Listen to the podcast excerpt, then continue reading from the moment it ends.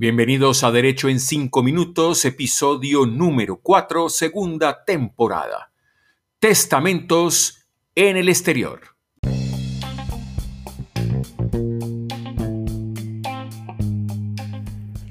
Este es Derecho en 5 Minutos con el abogado Edgar Humberto Campos.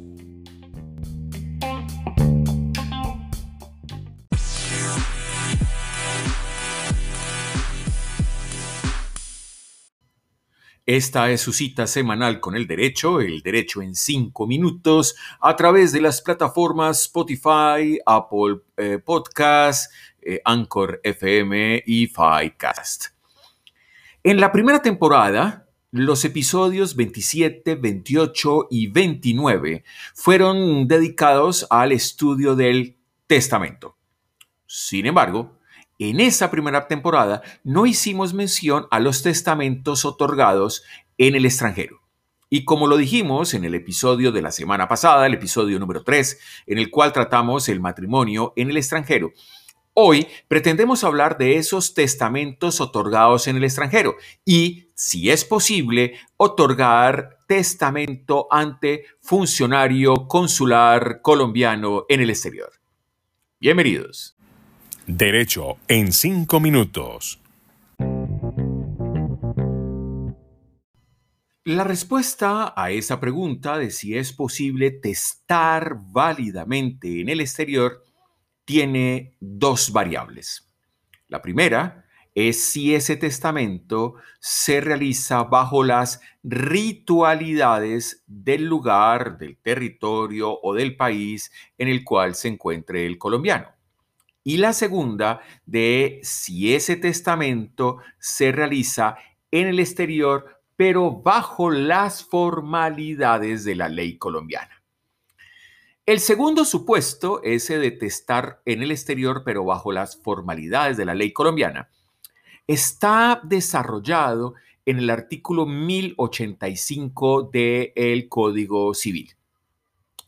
Establece el Código Civil que ese testamento vale en Colombia si se celebra en el exterior bajo las formalidades de la ley colombiana, pero si se cumplen algunos requisitos.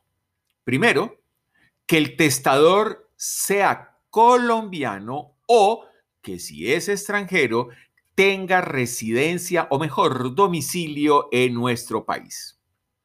Lo segundo, y con ello contestaríamos la pregunta lanzada la segunda, eh, la semana pasada, perdón, es que ese testamento sea autorizado por agente diplomático de Colombia en el exterior o de una nación amiga o de el secretario, secretario de esa legación o embajada diplomática, según habilitación expedida por la Presidencia de la República o, y oído aquí, por el cónsul colombiano en el exterior. Pero ese testamento no tiene validez si se otorga ante el vicecónsul. Eso es muy importante. Una cosa es ser el cónsul y otra cosa el vicecónsul. El tercer requisito es que los testigos sean colombianos o, si son extranjeros, también se encuentren domiciliados en la ciudad donde se otorgue el testamento. El cuarto requisito, que se observe todas las reglas del testamento solemne otorgado en la República de Colombia, o sea, dentro del país, así como lo establece el Código Civil. Lo quinto es que ese documento debe venir sellado, debe venir rotulado por la legación diplomática o consulado. Eso es muy importante.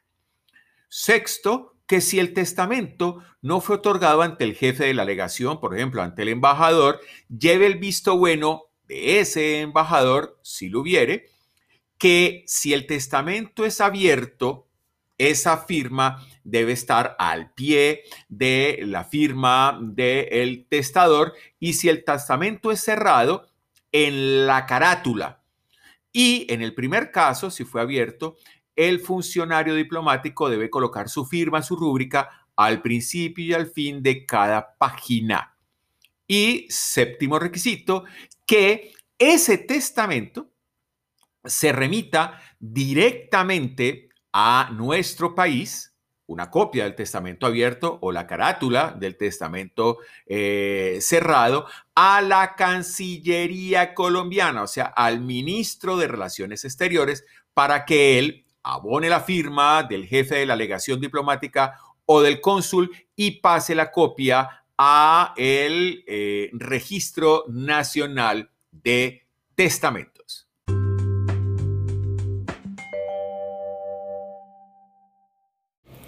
Estás escuchando Derecho en 5 minutos.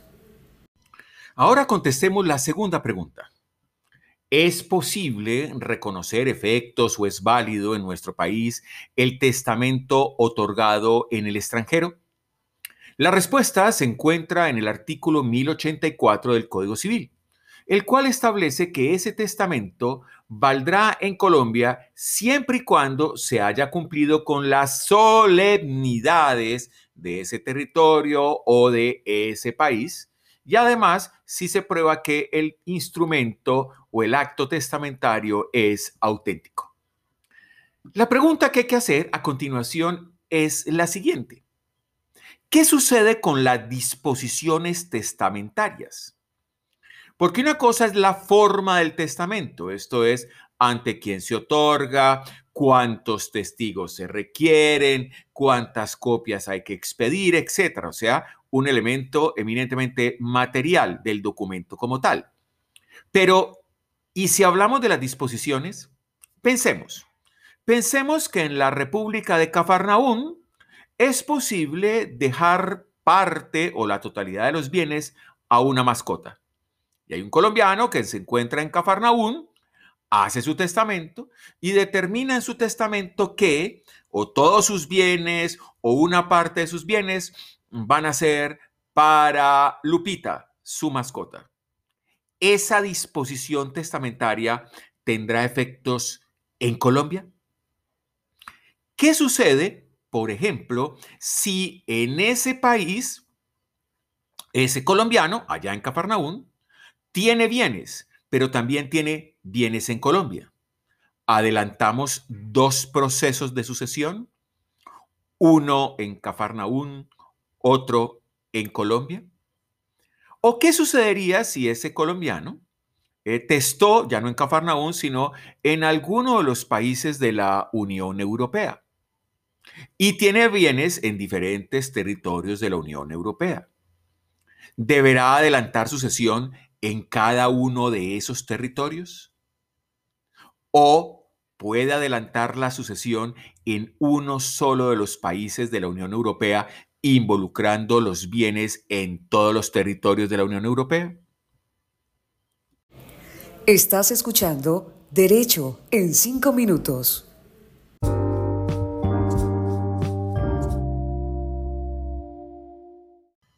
Las anteriores preguntas las responderemos la próxima semana en el episodio número 5, segunda temporada de Derecho en 5 minutos. Soy Edgar Humberto Campos y desde Cali, Colombia, les digo muchas gracias por estar con nosotros. Aquí, allá, acullá, en cualquier lugar. Buenos días, buenas tardes, buenas noches, donde usted nos haya escuchado. Esta es su cita semanal con el derecho, el derecho en cinco minutos a través de las plataformas Spotify, Apple Podcasts, Anchor FM y FICAS. Dentro de ocho días, episodio número 5 Testamentos en el extranjero, segunda parte. Hasta pronto.